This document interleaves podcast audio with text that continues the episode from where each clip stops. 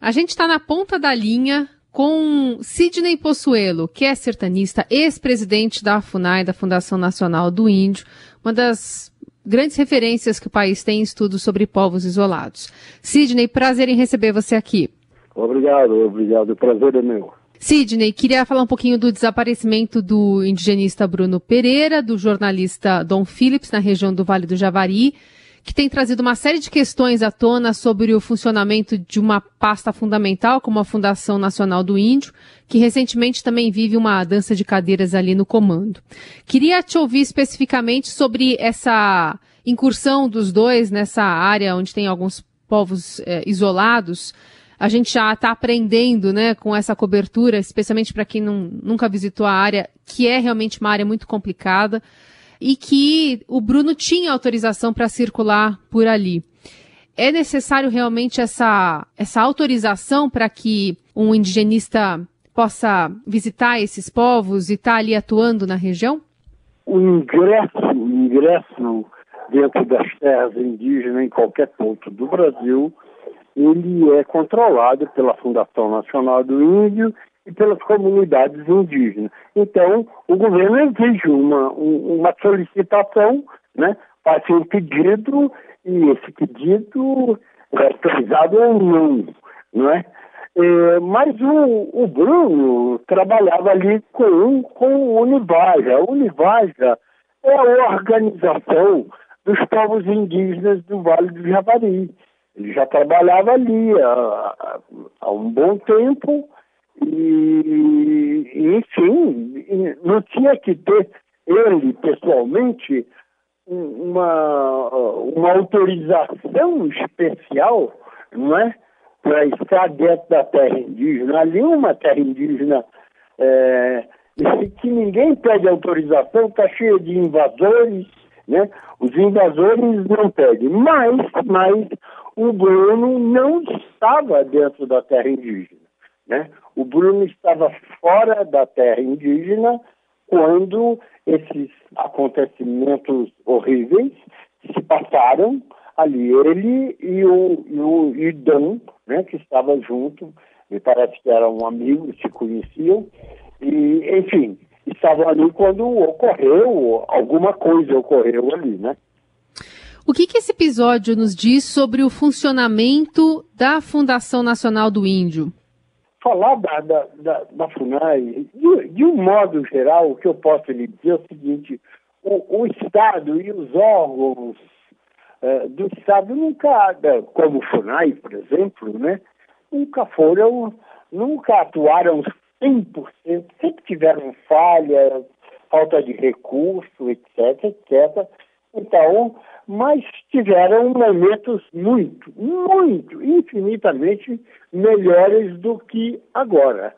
Acontece que, com a chegada de Bolsonaro ao, ao, ao governo e com as declarações que ele tem dito eh, desde o momento que estava lá como ainda como candidato, etc., falando que não ia demarcar as terras indígenas, a cavalaria do, do, do, Brasil não fez um trabalho como, por exemplo, o um trabalho bem feito da cavalaria norte-americana, que matou um monte de índios, etc., quer dizer, matou todos e não tem esse problema até hoje.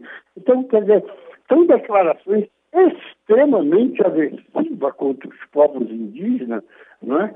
E, e isso aí dá respaldo a esses elementos que estão ali na área, como o madeireiro, como o, o, o, o gateiro, como o caçador, como o pescador, de invadirem a terra indígena porque se sentem acobertados e, de certa forma, protegidos pela ação da, da, da, da presidência da República.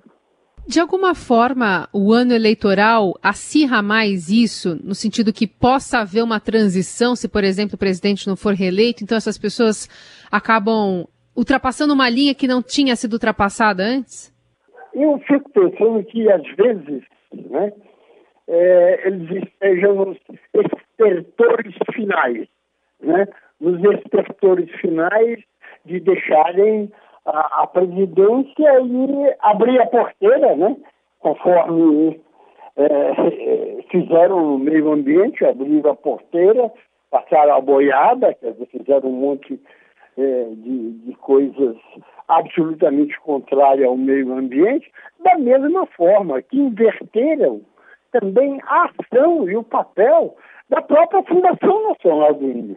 Fundação Nacional do Índio é um, um, um objeto sem absolutamente valor nenhum na proteção das terras, no cuidado da educação, a saúde dos povos indígenas e tudo mais.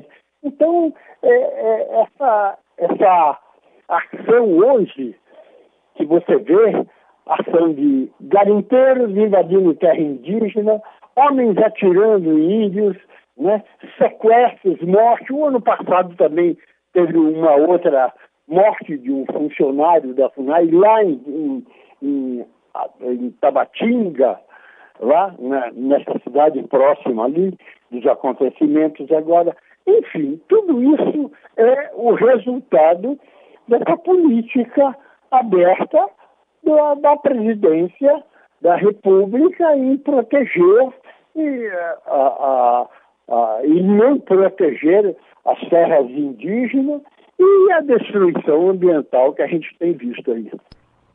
É, a gente está vendo até essa dança de cadeiras, né? Vários eh, dirigentes deixando seus postos. O último, pelo menos que a gente tem notícia, foi do delegado da Polícia Federal, César Augusto Martinez, até então diretor de proteção territorial da FUNAI. É, segundo servidores, falam de abandono contínuo dos cargos de chefia, resultado de um estilo pessoal do presidente atual da FUNAI, que é o delegado da Polícia Federal, Marcelo Xavier, que não, não conseguiria formar equipes ali. Qual que é a sua avaliação do atual presidente da FUNAI, especialmente nesse caso de buscas do Bruno, do Dom, que estavam ali na região? Olha, o que eu posso lhe dizer é o seguinte: as buscas começaram imediatamente né, pela Univaja, pelo pessoal da Univaja, que trabalha lá, quer dizer, pelos próprios indígenas, duas horas né, depois duas horas não, quando, quando aconteceu, quando chegou o horário em que ele devia estar lá e não chegou, imediatamente saíram em busca deles. Por que esse cuidado? Porque todos sabem que é uma área difícil, perigosa, ambos e todos os que estão ali, não somente eles, mas todos os que trabalham ali, indígenas e não indígenas, são automaticamente quase que ameaçados, são permanentemente ameaçados. Todos que trabalham na defesa do meio ambiente ali, do Vale do Javari ou dos povos indígenas, estão ameaçados, porque a, a, a região é conflituosa, você tem tudo contrário aos povos indígenas ali. Você tem tudo. A sociedade local, o comércio local, a, a questão da madeireira, o narcotráfico, tráfico de armas, munições, enfim, é uma situação. E ainda você tem nos rios a atividade do que eles chamam lá de piratas, né? Piratas que você vai passando com um barco, eles vêm, abordam você e matam. Isso tem sido também comum em vários outros rios da Amazônia, lá no Amazonas, lá em cima, etc. Enfim, a situação é difícil e você conta com pouquíssima gente, pouquíssima gente de confiança, né, para estar é, nessas embarcações. São várias as embarcações, e, e, no sentido de estarem trabalhando ali, é, reaviventando a, os limites das terras, colocando placas, os vários trabalhos que se tem feito ali, né?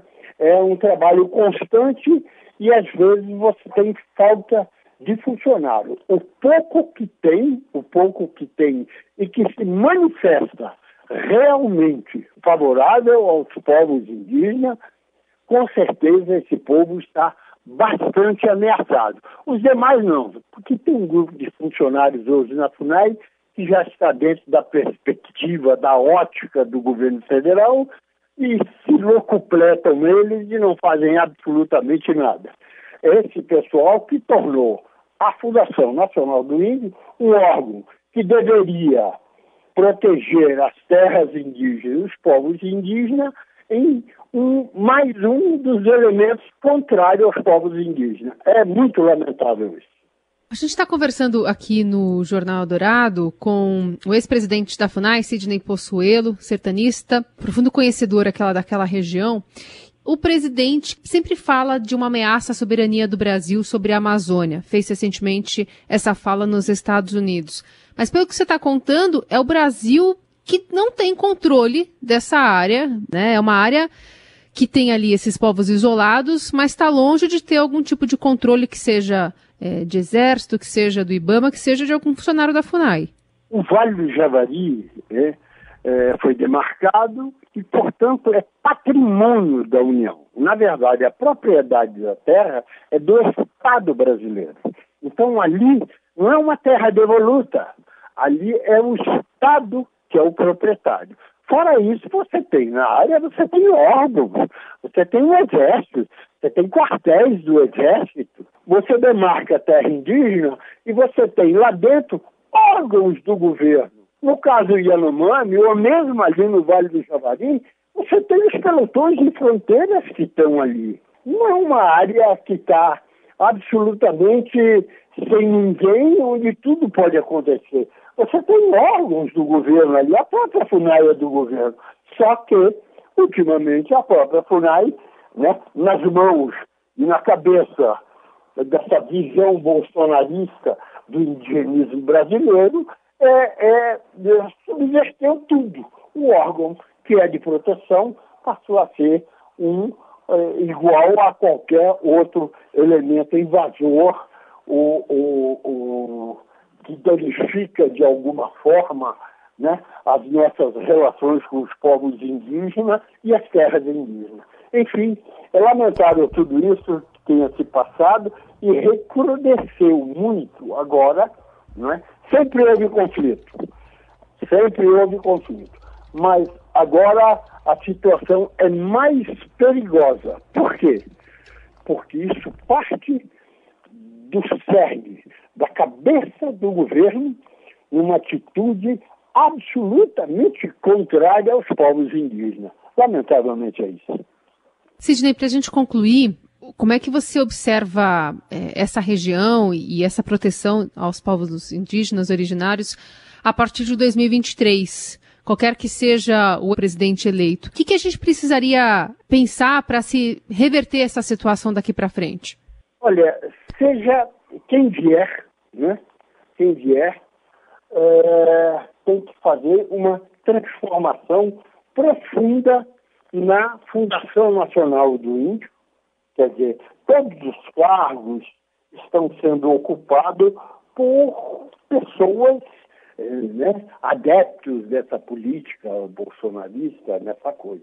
Então, é, a, a, a FUNAI se transformou em algo contrário aos povos indígenas. E isso tem que ser revertido pelo próximo governo. O próximo governo tem a obrigação de renovar a Fundação Nacional do Índio, né, dar a ela as condições econômicas necessárias, fazer é, é, colocar novos funcionários, né? novos funcionários dentro já de uma política de respeito, demarcação das terras indígenas, da dignidade que eles têm que ter dentro das suas terras, né? das suas terras e pelo Estado brasileiro.